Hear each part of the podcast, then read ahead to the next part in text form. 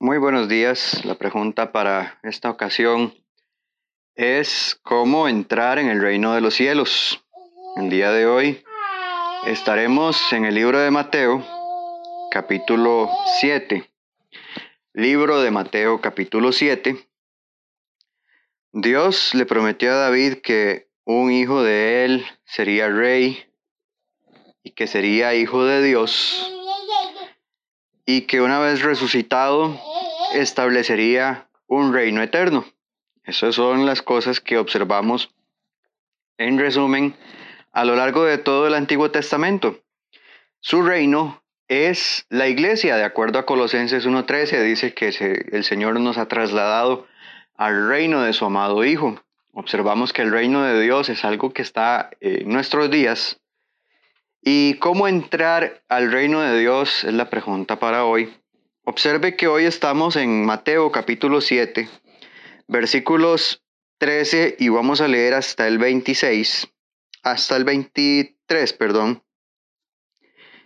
Y dice eh, el siguiente texto, vamos a ir leyendo de poco a poco, primero el versículo 13 y 14 y después el resto de la lectura. Entrad por la puerta estrecha, porque ancha es la puerta y espacioso el camino que lleva a la perdición, y muchos son los que entran por ella. Porque estrecha es la puerta y angosto el camino que lleva a la vida, y pocos son los que la hallan. Este es un texto bíblico que es realmente desafiante, es un pasaje bíblico que está entre los más retadores, nos demuestra que no son muchos los que se salvan, al contrario, son muy, muy, muy, muy pocos los que logran encontrar la salvación. El reino de los cielos, de acuerdo a lo que se nos enseña en este texto y, de acuerdo a lo que vamos a continuar leyendo, primeramente cuenta con una puerta correcta. Observe que, que tenemos una puerta, dice, entrad por la puerta estrecha porque hay una puerta que es estrecha y hay una puerta que es ancha. Puerta estrecha, puerta ancha. La puerta ancha es una puerta por la que cualquiera puede entrar. No es complicado atravesar la puerta ancha. Está abierta para todos, es la puerta de los muchos, de las masas, es la que es sumamente popular. En lugares donde usted conozca pensamientos populares, pensamientos que todo el mundo cree o que la mayoría de personas cree, en pensamientos que la gente pues populariza, que hacen em, eh, tendencia en nuestro mundo, eh, los intereses populares, lo que a la gente le interesa, las cosas que, que son de interés público, las prácticas populares, lo que la gente pues no ve con ojos, con, ojos de malicia, lo que ni siquiera se ve como algo malo, lo que es socialmente aceptable, seguir tendencias religiosas o filosóficas o morales, cuando son lo que la mayoría cree o lo que la mayoría acepta, tenga mucho cuidado porque el reino de Dios no funciona en donde hay muchos. La puerta estrecha, en cambio, es muy estrecha, es bastante estrecha, es estrecha para los incrédulos, de acuerdo a lo que dice Juan 3:16 al 21, porque de tal manera amó Dios al mundo que ha dado a su Hijo unigénito para que todo aquel que en él crea no se pierda, mas tenga vida eterna. Porque no envió Dios a su Hijo al mundo para condenar al mundo, sino para que el mundo sea salvo por él. El que en él cree no es condenado, pero el que no cree ya ha sido condenado, porque no ha creído en el nombre del unigénito Hijo de Dios. Y esta es la condenación, que la luz vino al mundo y los hombres amaron más las tinieblas que la luz, porque sus obras eran malas. Porque todo aquel que hace lo malo aborrece la luz y no viene a la luz para que sus obras no sean reprendidas. Mas el que practica la verdad viene a la luz para que sea manifiesto que sus obras son hechas en Dios. Este texto tan famoso, usted tal vez ya lo ha escuchado, es el primer pasaje bíblico con el que una persona no creyente en Dios tiene contacto la mayoría de las veces se, observa en carteles, en postales, eh, se observa en autobuses, en vehículos, se observa en todas partes. Juan 3.16. Juan 3.16 acá y allá. Y lo curioso de este texto es que pues sí nos explica el amor de Dios, cuán profundo, cuán grande es el amor de Dios que no pensó dos veces en enviar a su Hijo al mundo. No obstante, no todos gustan leer lo que sigue en este texto, que nos dice claramente que las personas incrédulas no desean entrar por la puerta angosta, sino que les gusta la puerta ancha. Dice que todo el que ama las tinieblas y que no acepta la luz, que no está dispuesto a creer en Jesús, que no está dispuesto a aceptar las demandas de la ley de Dios y lo que Él vino a predicar, son personas que al fin y al cabo pues aman las tinieblas y no van a entrar por la puerta estrecha, no van a entrar al reino de Dios. Todos los que hacen lo malo aborrecen la luz y no les gusta la luz, la luz les incomoda. Es estrecha para los que no quieren arrepentirse, de acuerdo a lo que nos dice Apocalipsis capítulo 9, 20 y 21, eh, hablando en símbolos eh, de las trompetas de Dios. Se nos dice que cayeron muchas plagas sobre los hombres, plagas que hasta el día de hoy pues son manifiestas. Hay muchas, muchos desastres naturales, pérdidas, eh, dificultades que el mundo está pasando. Y son avisos de parte de Dios para que el mundo se arrepienta, pero el texto bíblico, para hacerlo parafraseado, dice que estas personas no se arrepintieron de sus obras, de, de, las obras de sus manos, ni dejaron de adorar a los demonios, ni a las imágenes de oro, de plata, de bronce, piedra y madera, las cuales no pueden ver ni andar, y no se arrepintieron de sus homicidios, ni de sus hechicerías, ni de su fornicación, ni de sus hurtos. Muy a pesar de que hubo plagas que les avisaron, que debían volver su mirada a Dios. Es estrecha para el que prefiere el aplauso del público, como dice Juan 12:43, porque amaban más la gloria de los hombres que la gloria de Dios. Será estrecha la puerta para usted porque prefiere lo que piensa su familia, porque prefiere lo que piensa su compañero de estudio, compañero de trabajo, será estrecha porque prefiere eh, la aprobación de su cónyuge en lugar de aprobar eh, lo que Dios aprueba y buscar la aprobación de Dios. Mucha gente ama más la gloria de los hombres que la gloria de Dios. Es estrecha para las personas que no quieren ser bautizados. Estaba leyendo hace poco un, un artículo o una revista, creo que era, que decía que esto se llama hidrofobia, una persona que no quiere ser bautizada y pone mil excusas o dice que su bautismo anterior en, algún, en alguna forma no válida, eh, dice que ese bautismo pues sí, que en su corazón él siente que ya pues tiene sentido, tiene valor. Ese, eso, eh, de acuerdo a lo que nos indica una persona que no quiere ser bautizada, es exactamente lo mismo que decía aquel famoso Nicodemo Justamente también allá en Juan capítulo 3, que acabamos de leer, eran palabras que se le estaban diciendo a Nicodemo. Nicodemo llegó de noche a Jesús eh, pretendiendo ser alguien, era un maestro de la ley, conocía bastante de la Biblia, tenía una vida religiosa que podría cualquiera decir, este hombre tiene el cielo ganado. Y Jesús le dijo, necesitan nacer de nuevo, necesitan nacer del agua y del espíritu. Y Nicodemo puso algunas excusas hizo como que no sabía, como que cómo era posible que, era necesario nacer de nuevo, pero estas excusas que puso Nicodemo se deben al orgullo que tenía dentro de sí, porque como él siendo un religioso, un hijo de, de Abraham, un descendiente de Israel, de la, de la famosa historia del pueblo de Dios, una persona con tantas raíces culturales y religiosas que tenían, pues la verdad, tenían el, en su momento aprobación de parte de Dios, ¿cómo era posible que él necesitaba bautizarse? Eso era humillante para él, decirle que ya sus viejos rituales, sus viejas prácticas ya no tenían ninguna validez. Jesús le dijo, es necesario volver a nacer, es necesario morir en el bautismo para ser sepultado y después resucitar en una nueva vida. Es estrecha para el infiel que supo hacer la voluntad de Dios y con alevosía se negó a obedecer.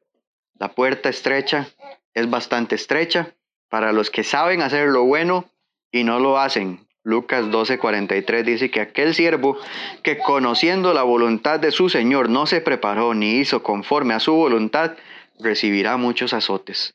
Muchas personas escuchan diariamente la palabra de Dios, pero no la hacen. no quieren eh, obedecer a la voluntad de Dios, solamente les gusta escuchar, esperan que la palabra de Dios tenga algún efecto, que tenga eh, alguna, alguna forma de, influenciar sus vidas para bien, que sean bendecidas sus vidas, pero no quieren obedecer, no pueden ser congruentes al, al buscar algo, algún bien de Dios, pero ellos no corresponder. Es estrecha para los que no oyen, como dice Hechos 17:32 pero cuando oyeron lo de la resurrección de los muertos, los atenienses dijeron que unos se burlaban y otros decían, ya te oiremos acerca de esto otra vez. Ya te oiremos de esto en otro momento. Mucha gente reacciona así ante la palabra de Dios también. Eh, le pone excusas, dice, bueno, luego deje, deje, deme tiempo y el tiempo nunca sucede. Eh, está bien, yo voy a recibirlo, pero en otro momento, o no, no, del todo no. Y no se dan cuenta de que están rechazando la puerta estrecha. Número dos, ya les dijimos que hay una puerta correcta y siga por el camino correcto, porque dice que también hay un camino. Un camino, dice el versículo 13, que lleva a la perdición y muchos son los que entran por ella, porque e, estrecha es la puerta y angosto el camino que lleva a la vida y son pocos los que la hallan. El camino a la perdición es un camino amplio, muy amplio, espacioso es el camino que lleva a la perdición. Observe que hay una puerta, la puerta es Cristo, la puerta es, es la forma de entrar al reino de Dios, la puerta es el lugar donde nosotros entendemos quién es Jesús, y entendemos qué hay que hacer para ser salvos, pero el camino es esa fidelidad, es esa constancia que nosotros tenemos que continuar llevando en el camino de Dios. El camino es muy espacioso en algunas ocasiones. Un camino espacioso es sumamente fácil. Cuando uno observa que su vida en la fe es fácil, que no incomoda, que no, no incomoda a nadie, que nadie me incomoda a mí, ese no es el camino correcto. Se puede andar como uno desee. Se puede tolerar la maldad sin sentir indignación, sin sentirse uno ensuciado en la maldad. Se puede uno alejar de quien no le caiga bien en el camino espacioso. Ese es el camino espacioso. Un camino en el que todo es tolerable, un camino en el que todo marcha bien, en el que incluso yo puedo estar enojado con mi prójimo y puedo estar guardándole rencor y aún así sigo caminando, sigo como si nada me incomodara. En cambio, el camino angosto es un camino angosto porque son pocos los que logran caminar por él. Primera de Pedro 4.8 dice, y si el justo con dificultad se salva, ¿en dónde aparecerá el impío y el pecador? Note bien lo que dice Primera de Pedro 4.8. El justo con dificultad se salva. Es decir, que una vez entrando por la puerta hay que continuar porque el justo, aun cuando ya ha obedecido a la verdad, tiene dificultad para salvarse. Su salvación está segura, por supuesto. Esa persona está, está asegurada mientras viva en la fe, mientras viva eh, arrepentido de sus pecados, mientras viva fiel a Dios, obedeciendo a sus mandamientos. Pero el justo con dificultad se salva. ¿Sabe por qué? Porque no todos están dispuestos a perseverar en esta fidelidad. No todos están dispuestos a continuar fieles en el camino de Dios. Es un camino muy antiguo y muy olvidado. Jeremías 6:16 dice, así que dice Jehová, paraos, paraos en los caminos y mirad y preguntad por las sendas antiguas, cuál sea el buen camino y andad por él y hallaréis descanso para vuestra alma.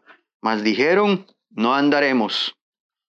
Jeremías 6:16 nos recuerda primeramente que el camino de Dios no es un camino innovador donde uno observa movimientos que son innovadores, que prometen a un Dios que se adapta a este mundo y no es el mundo el que se adapta a Dios, tenga mucho cuidado. Es un camino donde es, eh, hay bastante engaño. El camino de la popularidad, recuerde, no es el adecuado. El camino de la popularidad, donde a todo el mundo le parece adecuado, donde a todo el mundo le parece bonito, eh, estar no es el lugar adecuado. Ande por el camino antiguo, por la doctrina que Dios nos ha dejado en su palabra a través de los apóstoles, Hechos 2.42, dice que la iglesia no perseveraba en las doctrinas innovadoras, en las prácticas no autorizadas, en prácticas modernas, sino que eh, perseveraba en la doctrina de los apóstoles. Lamentablemente, en el tiempo de Jeremías, entre tantas innovaciones que se hicieron en aquella época, la gente dijo, no andaremos. Mucha gente no va a querer aceptar el camino antiguo. Es un camino de muy, muy, muy pocas personas. Romanos 11.5 dice que Dios en este tiempo, así como en todas las épocas, nos ha dejado un remanente. La iglesia del Señor, la iglesia verdadera, es un remanente. Entre multitudes es un pueblo muy pequeño. Dice por allá Mateo 13 que es también similar a un poquito de levadura en medio de la masa, es similar a una perla en medio del mar. Es un mundo eh, muy grande para este reino. Es un reino que, consiste en remanentes. En cada generación hay un remanente pequeño, un sobrante de la humanidad, un, un, sobrante pero no malo, sino de rescatar, de, un, un sobrante que se alejó de la maldad y que es realmente pequeño. Y tenga, tenga por cierto que aquí Jesús no está diciendo, hay un camino grande, un, camino amplio y un camino estrecho, y puede andar por alguno de los dos, pero también se ofrece un camino neutro. No, ¿verdad? La Biblia no dice que hay caminos neutros donde yo pueda aceptar andar eh, de una forma eh, eh, neutra, donde yo no tenga ningún compromiso con el bien o con el mal. Uno es o no es. En Dios uno dice sí o no. A Dios uno le ofrece con fervor o con, o con frialdad, pero no existen caminos medios, no existen cristianos tibios, no existen cristianos o no existen seguidores que puedan andar por caminos neutros. Solo hay un camino que lleva a la vida eterna y esa es nuestra elección. Tercer consejo para entrar al reino de Dios, ya tenemos una puerta, un camino, y el tercer, el tercer consejo que observamos en el resto del texto es que también tiene que tener cuidado de los falsos profetas versículo 15 al 20, observe conmigo, guardaos de los falsos profetas que vienen a nosotros con vestido de ovejas, pero por dentro son lobos rapaces. Por sus frutos los conoceréis. ¿Acaso se recogen uvas de los espinos o higos de los abrojos? Así que todo árbol bueno da buenos frutos y el árbol malo da frutos malos. No puede el árbol bueno dar eh, malos frutos, ni el árbol malo dar buenos frutos. Todo árbol que no da buen fruto es cortado y echado en el fuego. Así que por sus frutos los conoceréis. A lo largo de este camino vamos a toparnos con falsos profetas, vamos a toparnos con personas que no son bien intencionadas, al contrario, están buscando perjudicarnos, o hay personas que nunca conocieron la verdad y quizá con buena fe en sus creencias también eh, van a querer enseñarnos sus creencias, pero no son la verdad, son falsos profetas, son falsos maestros, falsos guías espirituales. Vestidos de oveja, dice el texto, vienen como vestidos de oveja. ¿Quién es el, en la Biblia, quién es el que se le compara con una oveja, con un cordero? A Jesús, ¿cierto? Es al que se le compara con una oveja, vestido inocente, sin pecado, sin mancha. Tiene aspecto bonachón, el falso maestro tiene un aspecto muy bonachón, son personas que tienen un habla dulce, incluso pueden ser muy elocuentes, tienen habla atractiva.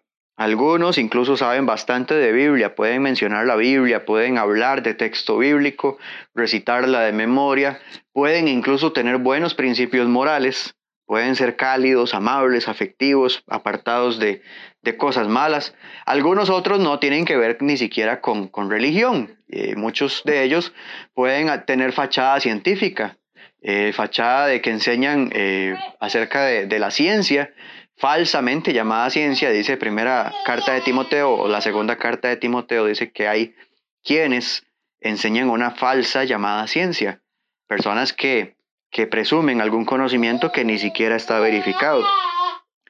Cuidado con los falsos profetas, porque aunque están vestidos de ovejas, son lobos rapaces.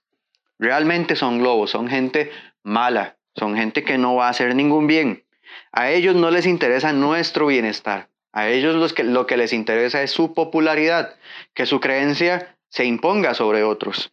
A ellos no les interesa nuestra alma, lo que les interesa en muchas ocasiones incluso puede ser nuestro dinero, la ganancia económica que puede generarles.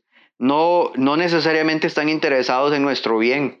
A veces lo que quieren es crearse o formarse jefes sobre los demás. ¿Ha notado usted que en algunos movimientos hay ciertos líderes eh, que lo que hacen es imponerse como jefes sobre las personas y robarles su libertad de hacer, de decir, de comer, de hacer cualquier cosa que puede, puede ser natural en este mundo? Hay personas a las que les gusta sobresalir, la popularidad, el aplauso, el dinero, el ego, volverse jefes de la gente. Tenga cuidado con esos falsos profetas que buscan alimentarse de nuestras almas. ¿Cómo se conocen? Primeramente, Jesús nos dice que podemos conocerlos por los frutos. Dice que es por los frutos. Y hay dos tipos de frutos en el texto eh, de la Biblia que se nos enseña. El primero de ellos es la conducta. Santiago 3.13 y versículos 16 y 18, igualmente en Santiago 3. Dice, ¿quién es sabio y entendido entre vosotros? Muestre por la buena conducta sus obras en sabia mansedumbre. Y salta y dice, porque donde hay celos y contención, allí hay perturbación y toda obra perversa, pero la sabiduría que es de lo alto es primeramente pura, después pacífica, amable, benigna, llena de misericordia y de buenos frutos, sin incertidumbre ni hipocresía, y el fruto de justicia se siembra en paz para aquellos que hacen la paz. Algunos falsos maestros pueden tener una predicación sana y buena, sin embargo, fallan en lo que dice Santiago. Fallan en que no tienen una conducta adecuada, es decir, enseñan lo correcto, pero están practicando lo incorrecto. Son personas que están enseñando la verdad, pero lamentablemente, desafortunadamente para ellos, eh, están viviendo en una falsa conducta eh, agradable a Dios. Es decir, que es falso, su, su, fachada es falsa. Hay hipocresía en su conducta religiosa, en su vida privada, no hay mansedumbre, no hay humildad, no hay frutos de sabiduría. Obsérvelo usted en Santiago. Dice que estas personas no pueden ser celosas, no pueden vivir en amargura. Una vida sin frutos buenos es una muestra de que no está viviendo de acuerdo a la voluntad de Dios. Tenga cuidado con ese tipo de falso maestro porque usted no solamente va a aprender de las palabras que él enseña, sino también del ejemplo. Muchas personas conocen la verdad y practican lo que se llama doctrinalmente la verdad, pero sus vidas no están de acuerdo con la verdad. Su comportamiento no es el adecuado. Y observe, por supuesto, las doctrinas, es el segundo fruto que va a tener. Segunda de Juan 9 dice que cualquiera que se extravía y no persevera en la doctrina de Cristo, no tiene a Dios. El que persevera en la doctrina de Cristo, ese sí tiene al Padre y al Hijo. Puede ser una persona amable y dulce, elocuente, hablar bonito, pero si me está enseñando algo falso, algo que es ilógico, algo que es inconsecuente, algo que es novedoso y que no tiene nada que ver con la Biblia, una persona así no, no debería estar en nosotros, porque dice la Escritura que el que no persevera en la doctrina de Cristo no tiene a Dios, es decir, en otras palabras, no puede ser salvo. Cuarto consejo que le vamos a compartir en este mensaje a usted y a todos, sus, a todos los oyentes que pues estén con usted también. Haga la voluntad de Dios. ¿Cómo entrar al reino de Dios? Haga la voluntad de Dios. Dice el texto, no todo el que me dice, Señor, Señor, entrará en el reino de los cielos, sino el que hace la voluntad de mi Padre que está en los cielos. Muchos me dirán en aquel día, Señor, Señor, no profetizamos en tu nombre y en tu nombre echamos fuera demonios y en tu nombre hicimos muchos milagros. Y entonces les declararé, Nunca os conocí, apartaos de mí, hacedores de maldad. Observe el texto y esta es la parte más importante que usted necesita tener presente de este mensaje. Usted puede tener cuidado de los falsos maestros, puede tener cuidado de las personas que puedan perjudicar su, su aprendizaje de la Biblia. Usted puede tener eh, algo de, sabiduría y apartarse del, del pensamiento de las masas, apartarse del pensamiento popular. Sin embargo, observe lo que dice Mateo 7, 21 al 23. No todo el que me dice, no todo el que dice las palabras. Aquí lo que está diciendo es, las palabras no son suficientes. Las palabras, decir yo creo en el Señor, yo conozco doctrina, yo conozco enseñanza sana, yo sé lo que hay que hacer. Decir eh, no es suficiente. Pero eh, ciertamente las palabras no son suficientes, pero observe también que las emociones no son suficientes. Esta persona repite dos veces el nombre del Señor. Y lo que quiere decir eh, cuando algo se repite dos veces en el texto bíblico o cuando algo es repetitivo en una cláusula es posiblemente porque hay una persona que está emocionada y está buscando llamar con ímpetu, con fervor al Señor. Dice, Señor, Señor, y lo que está buscando es mostrar su emoción, está alegre de que el Señor ha llegado. Muchas personas van a alegrarse que el Señor venga, van a estar contentas de que el Señor haya venido, pero serán defraudadas, serán defraudadas, no porque el Señor haya hecho algo malo, sino porque las emociones no son suficientes. Hay muchas personas que declaran o dicen en sus vidas, ay, qué lindo es el Señor y les emociona que el Señor esté aquí, les, les da emoción que el Señor allá y ven en el Señor una, una fachada que solamente es emocional, es emocionalista, no tiene ninguna influencia eh, en el razonamiento, todo, todo reside en las emociones. Mis hermanos, estimados oyentes también, tengan presente que las emociones no son suficientes las emociones son producto de lo que usted entiende sobre Dios. Las emociones son producto de lo que nosotros hemos aprendido sobre Dios, que Dios es bueno, que Dios es creador, que Dios es asombroso en todas sus obras, pero no son las emociones las que nos salvan. Sentir algo por Dios, decir yo amo a Dios, no es suficiente. La fe tampoco es suficiente. Observe que la fe de esta persona es ascender al reino de Dios es ascender al cielo. Observe que la fe de esta persona es eh, en el Señor. Es una fe que aparentemente está bien, pero la fe sola no es suficiente. Creer en el cielo, creer en Jesús, saber lo que la Biblia nos enseña con respecto al destino eterno, saber quién es nuestro Señor, no es suficiente por sí solo. Una fe que reside en el corazón no es suficiente. La ayuda social tampoco es suficiente. Muchas personas piensan que amando al prójimo y viviendo para los demás van a crear en cierto modo puntos para Dios. Van a sumar puntos y Dios les va a dar recompensas eh, según un puntaje o según valorar qué tan abnegados fueron en sus vidas, qué tantas limosnas dieron, qué tantas buenas obras, qué tanto se dedicaron a alguna actividad de beneficencia de, de niños o lo que lo, que se le haya ofrecido en su vida, lo que haya tenido oportunidad de realizar. Cosas que son buenas, cosas que son agradables, cosas que pues ayudan a la gente, pero esto no es suficiente. ¿Cuánta gente pudo ser beneficiada cuando ellos dijeron, hicimos muchos milagros? Gente sanada, gente restaurada, y ellos aún así no lo lograron. Las buenas obras de beneficencia, ayuda social no son suficientes. Ayudar a muchas personas no crea puntos para con Dios, básicamente. Predicar no es suficiente. También dice que estas personas profetizaban en el nombre del Señor. Aquí se refiere a la profecía como la predicación.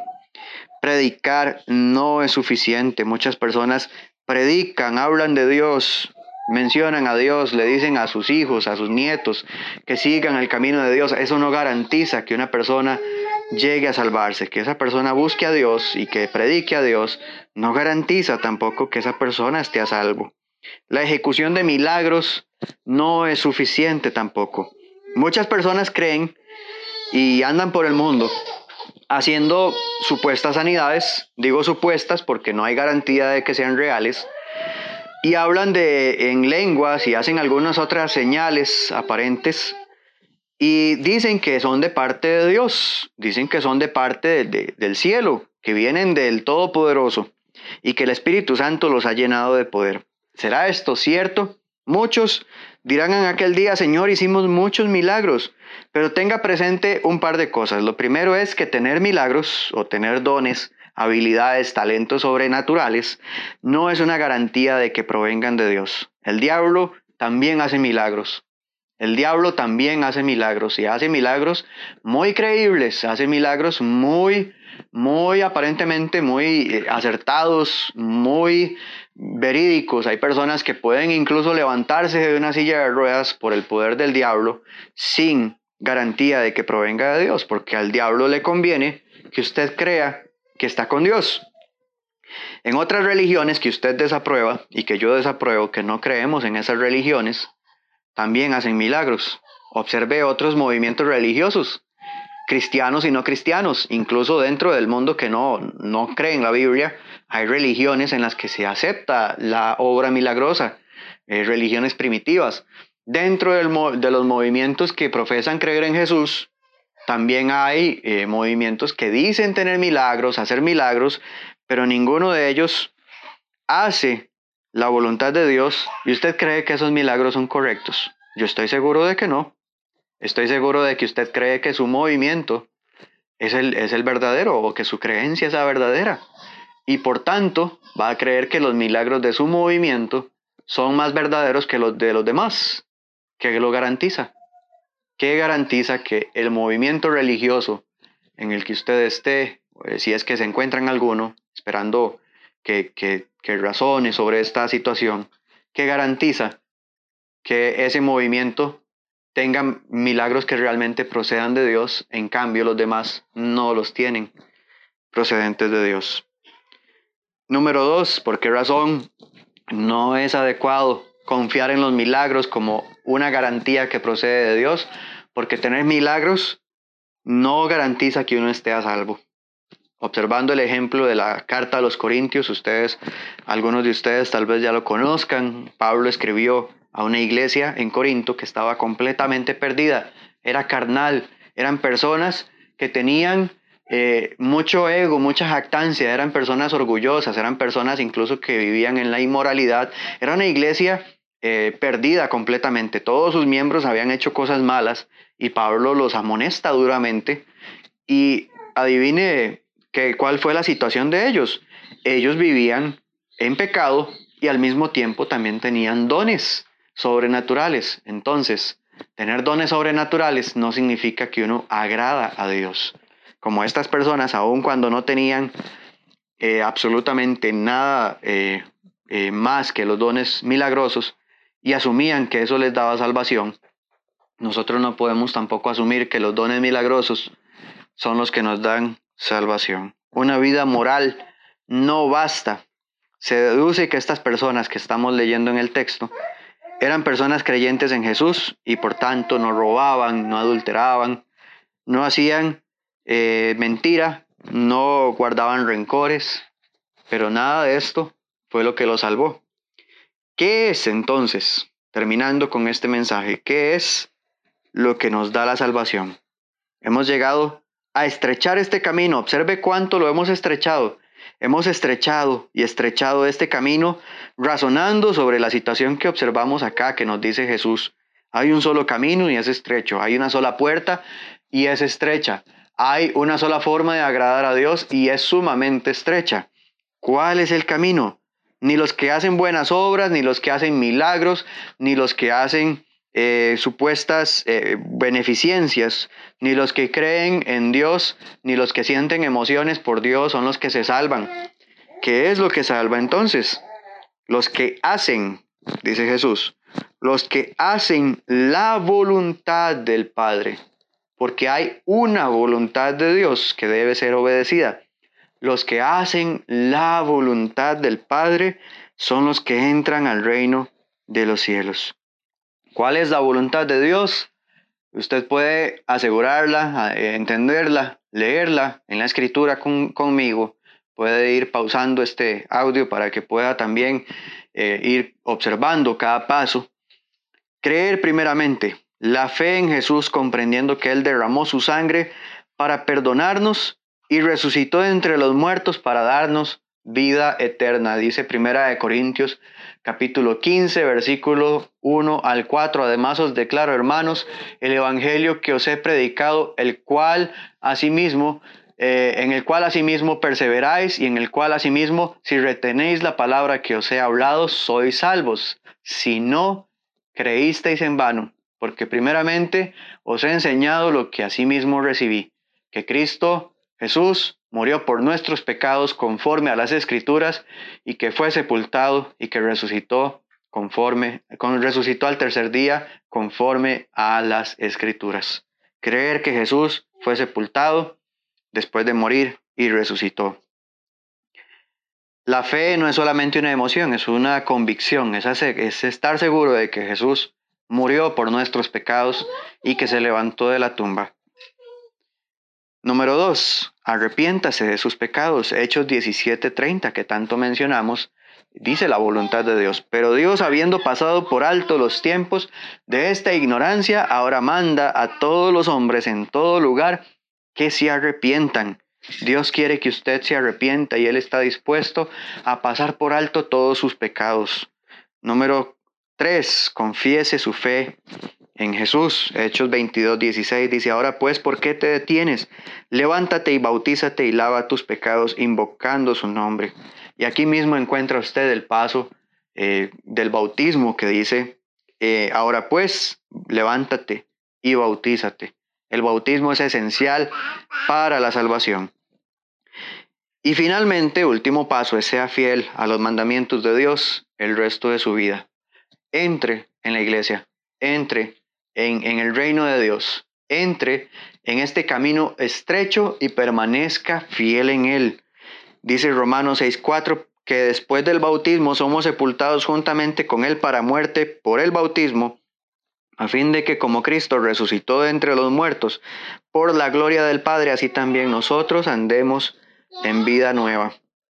Quienes siguen a falsos maestros no aprenden estos, este procedimiento, no saben cómo ser salvos. Se les dice algunas formas humanamente inventadas para supuestamente salvar, pero que realmente no están garantizadas. Esta es la forma, este es el modelo, este es el molde que Dios nos dio para poder salvarnos de nuestros pecados. Quienes van por el camino ancho no reconocen este modelo. No hay otra forma de ser salvos. Quienes van por el camino ancho no reconocen que este es el único camino a la salvación.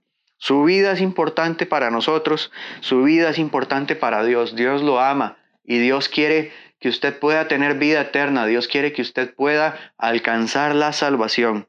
No vaya a perderla por seguir el camino de las masas, por seguir el camino de la mayoría, de lo que la mayoría piensa, lo que la mayoría cree, porque la mayoría no siempre tiene la razón.